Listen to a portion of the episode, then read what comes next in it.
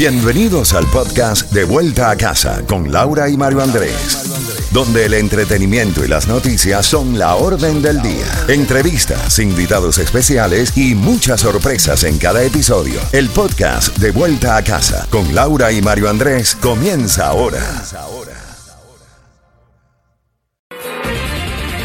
Z92, toda la música y todas las noticias a las en punto y a las 30 de cada hora tenemos más información, al igual esa otra oportunidad de inscribirte para llevarte a Punta Cana, República Dominicana, con todos los gastos pagos como tú te lo mereces para que este verano puedas disfrutar toda una semana junto a Gold Travel y esta tu emisora Z92. Pero también tenemos el resumen de las noticias. En cinco minutos te comunicas con nosotros al 305-550-9200 para inscribirte con la palabra clave que es corazón, esa misma. Mario. Laurita, vamos al resumen de las noticias más importantes de este día martes. La, la depresión tropical 2E se ha formado la madrugada de hoy frente a las costas del suroeste de México. De llegar a convertirse en tormenta, sería la segunda de la temporada que llevaría el nombre de Blas.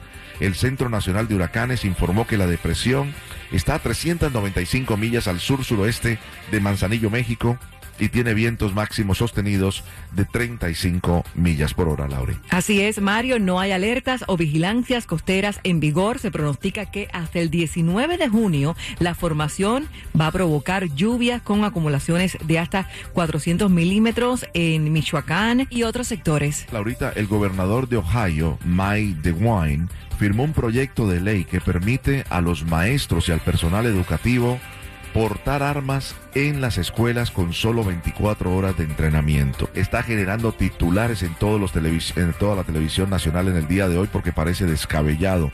La nueva ley reduce drásticamente la cantidad de capacitación que los empleados de todo el estado deben recibir antes de que se les permita portar armas de fuego dentro de las escuelas. Así es, The Wine dijo que la medida llamada House Bill 99 había estado, Mario, en proceso desde el año pasado, pero el reciente tiroteo masivo en Uvalde, Texas, eh, ciertamente aumentó la urgencia de promulgarla. Bien, eh, esto, esto sí hay que decirlo que hay mm, personas o maestros que tienen armas, por ejemplo, en Texas pero de allí a armarlos como han querido también hacerlo en el estado de la Florida es un paso definitivamente muy diferente y vamos a ver hasta dónde llega estas intenciones del gobernador eh, en Ohio. Vamos a hablar de la Corte Suprema de los Estados Unidos que falló en contra de los inmigrantes que buscan ser liberados de largos periodos de detención mientras impugnan las órdenes para ser deportados. En dos casos, la Corte dijo que los inmigrantes que temen ser perseguidos si son devueltos a sus países de origen no tienen derecho, según una ley federal, a una audiencia de fianza en la que podrían argumentar a favor de su libertad sin importar cuánto tiempo lleven detenidos. Eh, la votación fue de 6 a 3, Laurita.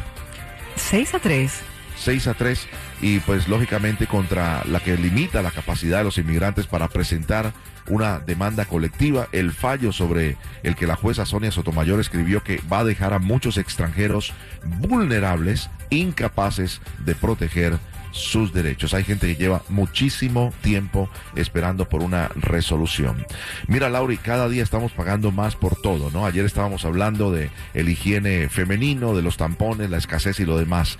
Los precios al producto eh, o a lo que, lo que pagan los productores en los Estados Unidos por sus materias, por sus insumos, aumentaron cerca del 11% el mes pasado. Respecto a ese mismo año, al mismo mes del año anterior, un alza que refleja la persistencia de la inflación en la economía. El Departamento del Trabajo reportó que el índice de precios al productor, que mide el costo de los bienes y servicios al por mayor, o sea, las empresas, antes de trasladarlos en sus precios al consumidor final, fue de cerca del 11%. Imagínate, ya no sé a dónde vamos a llegar, Mario. Definitivamente, pero así todo el presidente eh, de los Estados Unidos, Joe Biden, se mostró optimista sobre la economía a pesar de la peor inflación que estamos viendo en cuatro décadas, al decir que su administración ha hecho un gran progreso extraordinario y ha sentado las bases para una economía fuerte, una vez que la inflación global comience a retroceder. Eso sí, no perdió la oportunidad para eh, lanzarle un dardo al expresidente Donald Trump. El presidente volvió a referir a ciertos republicanos como ultra maga, los leales al presidente Trump y su proyecto y apuntó al senador republicano Rick Scott de la Florida por proponer que toda la legislación federal caduque en cinco años diciendo que es una excusa para recortar la seguridad social y el Medicare. Así que eh, no sé cómo pueden ver lo que las cosas vayan bien cuando las cosas van eh, en reversa como la guagua de Juan Luis Guerra, ¿no? Lamentable situación a la que nos estamos enfrentando. Vamos al 305-550-9200. Te inscribimos para que vayas a Punta Cana, República Dominicana, con todos los gastos pagos, eso sí, junto a Gold Travel y Z92 en la música, complaciéndote siempre, Max Torres, Caradura, y la escuchas en Z92.